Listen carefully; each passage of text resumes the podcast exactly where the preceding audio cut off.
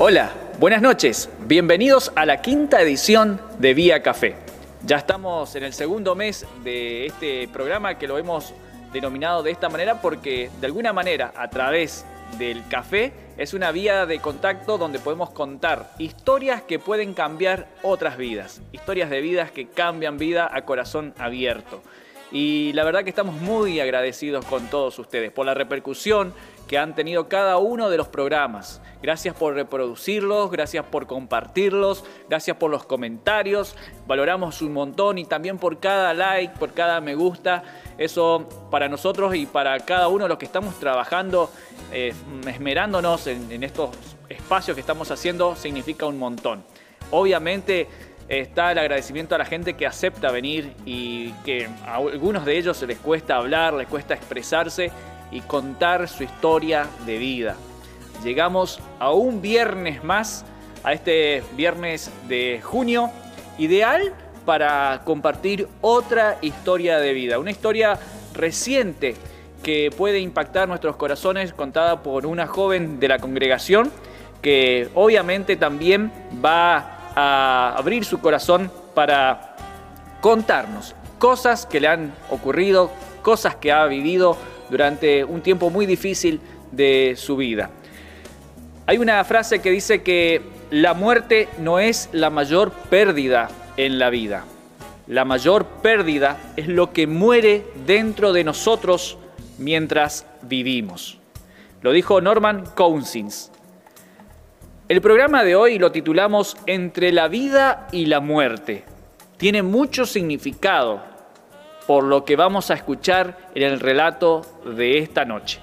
Así que quédate con nosotros, escuchá, reproducilo, compartilo después y también te vamos a pedir a que, así como lo haces con cada uno de, los programas, que te saques una foto, que lo puedas enviar a las redes sociales de Iglesia de las Buenas Nuevas, para que de alguna manera también nosotros podamos compartirlos en las redes y saber de que estamos más cerca, que esto es familia y que esto es algo cálido, porque eso es lo que pretendemos, que a través de la pantalla nosotros podamos estar ahí, meternos en, tu casa, que de hecho te lo agradecemos porque nos abrís la puerta de la misma. Así que queremos estar cerca, producir ese calor de familia y disfrutar de este día café. Después de la cena o en la cena, como quieras, antes de ir a dormir, disfrutamos de una buena charla y te presento ya a la invitada de hoy.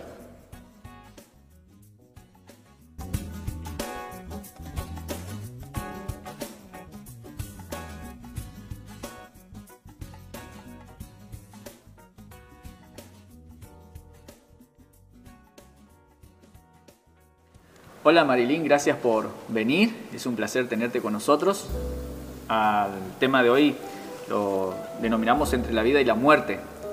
Así que bueno, buenas noches. Buenas noches.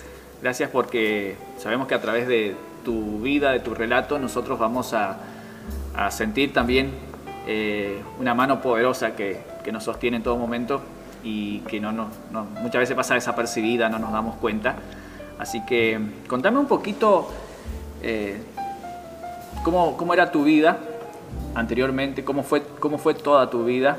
Hoy ya sos una joven, pero contanos, contanos cómo fue tu crecimiento. Bien, eh, yo nací en cuna cristiana, fui siempre a la iglesia, eh, eh, trabajé con los chicos en la escuelita dominical, después me alejé de Dios y pasó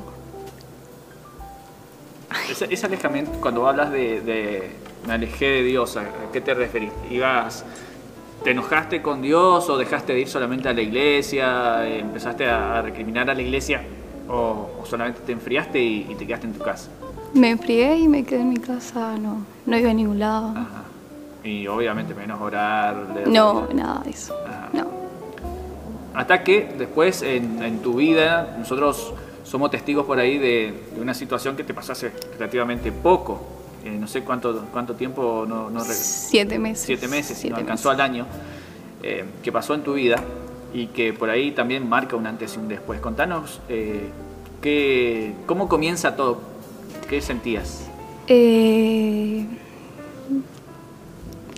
¿Qué pasaba en esa semana en que comenzabas a asistir a, o al hospital o, o previamente a eso? ¿Sabes qué? Me, vos me habías contado acerca de un sueño. Vamos a arrancar por ahí. bien. Yo tuve un sueño eh, en el cual estábamos con mi familia afuera de mi casa y de repente llega un camión de soldados y con uno de mis hermanos tuvimos miedo y nos escondimos en la casa de mi vecina. Eh, la cuestión es que se bajan los soldados todos uniformados y le dicen a mi mamá que nos preparemos, mi hermano y yo, porque va a venir algo para nosotros. Mi mamá se asusta, va corriendo donde estábamos nosotros y nos dice que, que no quería que nos pase nada malo. Y bueno, para mí fue, fue un sueño nomás. Eh, pasó un tiempo y mi hermano tiene un accidente. Se me vino el sueño a la, a la- a la mente, pero dije no, para mí que no, porque si nos pasaba no iba a pasar los dos juntos, como los dos juntos nos teníamos que preparar. Entonces dejé pasar. Y después me pasa lo que me había pasado a mí. A ver, contanos qué, o sea, primero es fuerte el sueño, pero también porque comienza a tener trascendencia a partir de lo que queremos contar a, a la audiencia. Bien. Eh, yo empecé con malestar. Eh, tenía mucho dolor en mi estómago. Todo lo que comía lo devolvía, no podía recibir nada. Eh, empezó un domingo.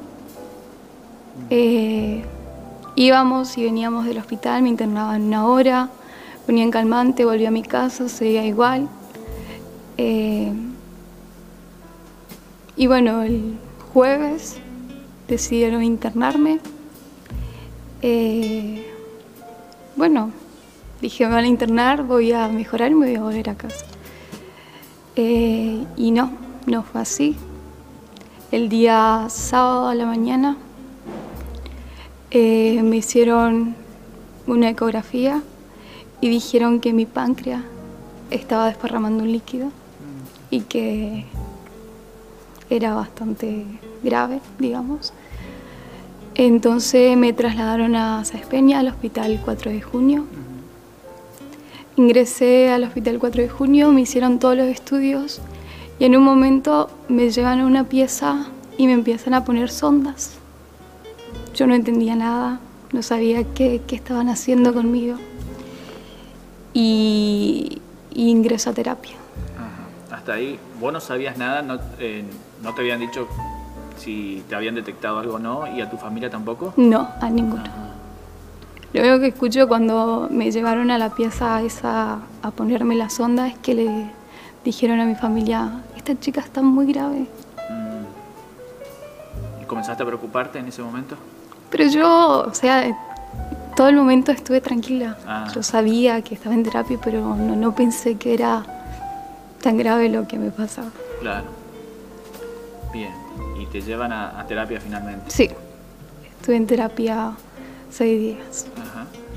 Y ahí en, en terapia, ¿qué pasaba? Y en terapia a mis familiares le decían que, que en vez de mejorar, yo empeoraba todos los días. El día eh, lunes de estar in- eh, internada en terapia, a mí me empezó a faltar el aire. Eh, le dije a los doctores que, que por favor me ayuden, que yo no podía respirar. Intentaron que yo pueda respirar con todo, un montón de cosas, me acuerdo. Y en un momento ya no, no me acuerdo más nada y al día siguiente me despierto con un tubo en la boca. Wow. Qué, qué fuerte la, la reacción, ¿no? Cuando eh, despertás y, y de pronto algo se modificó en vos Sí, y, y- y no sabes exactamente cómo, cómo reaccionar ni, ni el porqué de la, de la situación. ¿Te habían diagnosticado pancreatitis? Sí? Pancreatitis. Tenía pancreatitis. Ajá. Y eh, después de eso, ¿cómo sigue la, la historia con, con vos ahí en el hospital? Bueno, eh, estuve entubada unos días. Mi familia oraba, la iglesia oraba por mí. Eh, a la noche eh, veo los mismos soldados que yo había visto en, en mis sueños. Los mismos soldados entraban por la puerta y, y se pusieron todas alrededor de mi cama. Y ahí pude entender que los soldados eran ángeles que venían a protegerme. Tal cual, sí. Qué tremendo. Qué, advertencia, en un principio, para, para vos, ¿no? En previo al. Cuando estabas en tu casa, en el sueño, con respecto a lo que le pasó después a tu hermano, a vos, y después encontrártelos nuevamente eh, en forma de, soldados, que son nada menos que, esos ángeles que Dios envía para custodiarte. ¿Y, qué sentiste cuando, cuando viste esa imagen? ¿no? Sentí que Dios estaba conmigo y que a partir de ahí Dios empezó a hacer la obra en mí. Al día siguiente me sacaron el tubo, me fui a bañar y cantaba en el baño canciones cristianas. Y después era la hora de la visita. Y mi familia no me encontró. Acostada en una cama y me encontró sentada.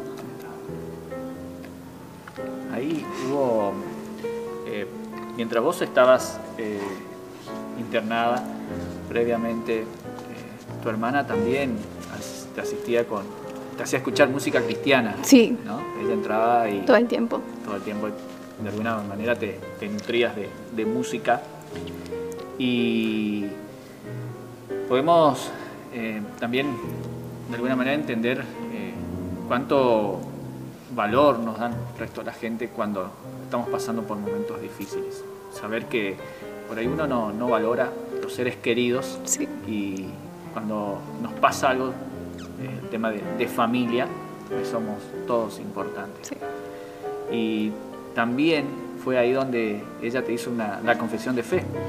Eh, la confesión de fe ella me hizo el día que a mí, eh, el día que ingresé a terapia. El día que me ingresaste a terapia. Sí, me hizo la O sea que confesión. vos, cuando ingresás a terapia, directamente volvés a, a, podemos decir, reconciliar tu situación sí, con el Señor Dios. y comenzás a ver también la obra de Dios a tu favor. Sí, todo el tiempo me sentía protegida, todo el tiempo. Y después de que tu familia te encuentra sentada, te encuentra en, en un buen estado, eh, ¿cuánto, qué sentía, qué te dijeron ellos en principio y qué sentías vos? Y re felices, re felices. Yo re feliz que podía estar sentada y no acostada en una cama. Y en un momento, después de, eso, después que se fueron mi familia, yo, bueno, me volvieron a acostar en la cama y le digo al, al doctor que me atendía, ¿cuánto tiempo voy a estar yo acá? Él me dice, y acá tenés para 20 días, si no es más. Y yo le digo, pero no puedo salir antes. Y me dice, no. Y yo le digo, ni un milagro. Y, y como que se ríe, un milagro. Y, Claro. y se da vuelta y se va. Y yo le digo, yo te puedo demostrar que Dios me puede sacar antes de acá. Y estuve seis días en terapia. No 20 como decían ellos. Claro. Eh, es difícil para la ciencia entender de que Dios es capaz de, de producir un, Sí. un milagro, ¿no? Nosotros por ahí que somos gente más de fe, lo podemos entender. Y hasta que, bueno, obviamente la ciencia en algún momento se doblega también ante el poder Sí. de Dios. Pero eh, después vos estuviste 10 días más, puede ser, 10 días estuve en pieza común. Ajá, hasta que te dieron el alta hasta que me dieron el alta y al mes volví a operarme de la vesícula porque el líquido que había salido de mi páncreas afectó a mi vesícula. Y ¿Fue una, una operación más, eh, más común, con menos riesgo? Sí, fue más común, pero también después de la operación la, la pasé bastante mal, porque no, no había drenaje que me tenían que haber puesto y entonces la pasé bastante mal también. ¿Por qué crees que tuviste que pasar por esta situación? Porque por ahí uno piensa, bueno, mejor en gente adulta, mayor, uno por ahí es más común ver este tipo de situaciones, ¿no? Eh, vos tan joven, ¿te preguntaste alguna vez eso? Era porque Dios quiso. Dios me quiso traer de nuevo a, a su camino. Tenía un propósito con vos, tiene un propósito con vos. La vez pasada, creo que eh, charlando acá en el programa, habíamos hablado con, con alguien que no recuerdo acerca de los propósitos de Dios, ¿no? que tenemos la posibilidad de venir por las buenas o por las malas. Claro. Y bueno, lamentablemente a veces te- Dios nos tiene que tocar el, el talón de Aquiles, como decimos, y bueno, venir por las malas, pero lo bueno que eh, ten- tengamos esa oportunidad de regresar al Señor, de que Él nos dé la posibilidad de, de restaurarnos. Sí. Eh, ¿Tu relación con el Señor cómo es ahora? Y ahora es. eh, Es como era antes de alejarme de él. ¿Vos ves la vida de otra manera con respecto a la que veías antes? Sí. ¿Qué cosas valorás, por ejemplo, que antes no la valorabas? Eh, ir a la iglesia. Ah, sí. Sí. Ya quiero que, que empiece la Que termine la iglesia. cuarentena y vos que podés empezar. termine, poder empezar. Yo antes no, no quería ir.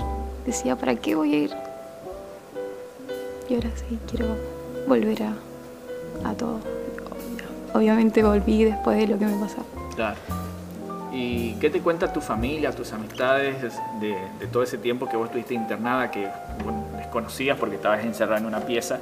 ¿Qué te cuentan ellos y que por ahí que se te asombran, que vos desconocías? Y me contaban que, que yo estaba mal. Y yo les digo, pero si ustedes entraban a verme yo los veía todo que se reían. Y cerraban las puertas y ellos lloraban porque yo no estaba bien. En un momento me contaron que en un momento el doctor le, le dijo a mis papás que ellos podían estar bajando las escaleras y él los podía llamar para avisarle que yo terminaba. Oh, duro, duro para los padres encima, ¿no? A una hija joven, uno no está preparado para eso, no está preparado para perder un hijo nunca, pero eh, de pronto saber que esa noticia es latente, es una probabilidad constante, no es eh, fácil de digerirla.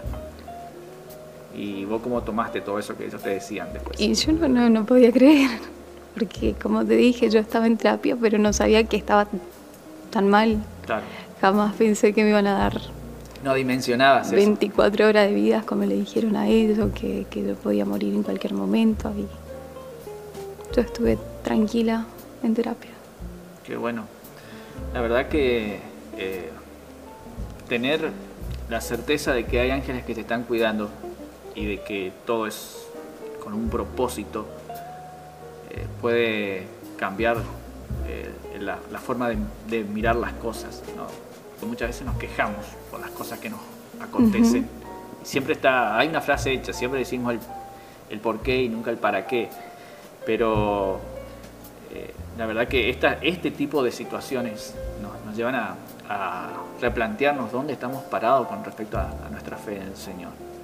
Aparte, bueno, eh, vos no, no tenías suficiente fe en el Señor hasta que hiciste la confesión de fe Sí. y, y ahí las cosas comenzaron a cambiar.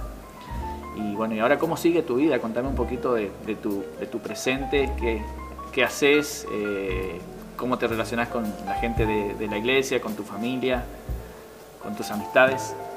Y bien, estoy asistiendo a célula. Ajá, eh, buenísimo. Lo bueno es que vos puedas reconocerlo a, a Dios por sobre todas las cosas. Eso es lo más importante y que no te calles, que, que siempre puedas dar a conocer de, de eso que Dios es Sí, capaz de, de y, hacer. y pedirles a los que están alejados que vuelvan. Eso, eso me gustaría. Que vuelvan. que le puedas compartir algo a, a los, a los chicos, a los jóvenes, porque ahí, bueno, uno es joven, piensa que tiene la vida por delante, o adolescente, ¿no? Como yo. Jamás en mi vida pensé que me iba a pasar algo así. Pero no, no hay que alejarse de Dios. Hay que, seguir porque es lo más. Eh, sentís una paz cuando vas a la iglesia. Cuando estás bien con Dios es todo. No es todo lindo, todo color de rosa, pero sabemos que algún día va a llegar la recompensa. Exacto, totalmente. Y ah, ¿cuáles son tus sueños? ¿Qué deseas para, tu futuro, para tu mañana? ¿Qué, se te pasa por la cabeza a partir de ahora? ¿Qué proyectas? Y poder estudiar, hacer una carrera, estudiar, cantar acá en la iglesia, que es lo que me gusta. Bueno, me alegro. Marilyn, tengo una sorpresa para vos. Sabes que hay, hay gente que, te quiere mucho y que quería estar presente también de alguna manera con, con vos. Así que ahí yo te doy para que vos puedas apretar el play y puedan, de acuerdo la taza, queríamos decirle que la verdad que con lo que pasamos con Marilyn fue un momento muy difícil. Cuando llegamos allá y a esas peñas y ella la pasaron en terapia, para nosotros fue muy difícil, la verdad que ni esperábamos una cosa así, pero con la ayuda del Señor pudimos salir adelante, empezaron empezamos a pedir oración porque nuestra mirada estaba solo en el Señor en ese momento tan difícil que pudimos pasar con ella siendo que los doctores le daban 24 horas de vida quizás a ella nomás, y, pero nosotros pusimos nuestra mirada en Jesús y Dios nos pudo ayudar, nos pudo dar fuerza a, salir adelante y por eso estamos muy agradecidos con lo que Dios hizo en Marilyn.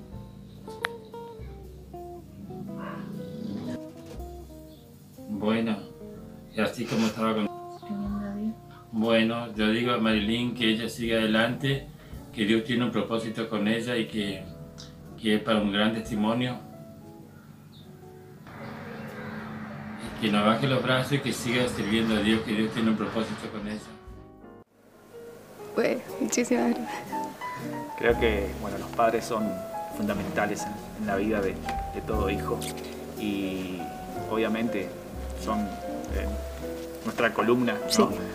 Y bueno, sé que tus padres son de, pocas palabras, pero eh, gracias a, tus hermanos pudimos sacarles esto y creo que eh, tiene mucho valor también.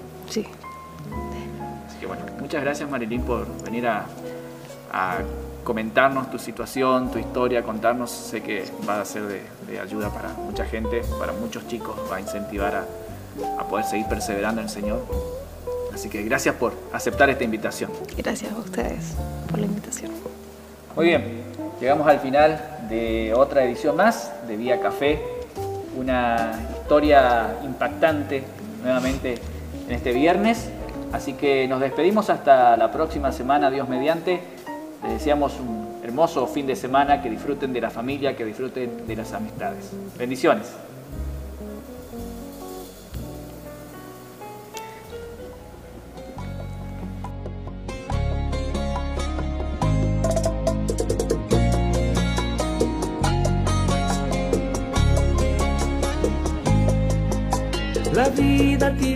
Tu nombre, mujer de las mil batallas, la fuerza de tu mirada y el valor no se esconde. Hay que plantar la esperanza en el lugar donde duele para que crezca bien fuerte en el miedo que acompaña y sigue tan bonita como ayer. No se despeine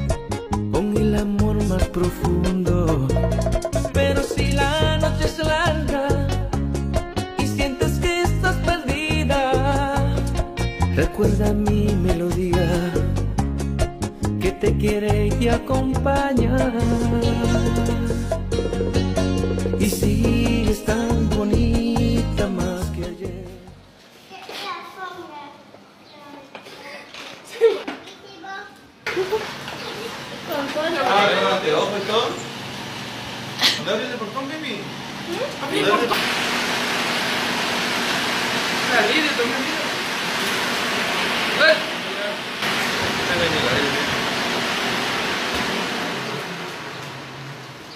Bienvenida.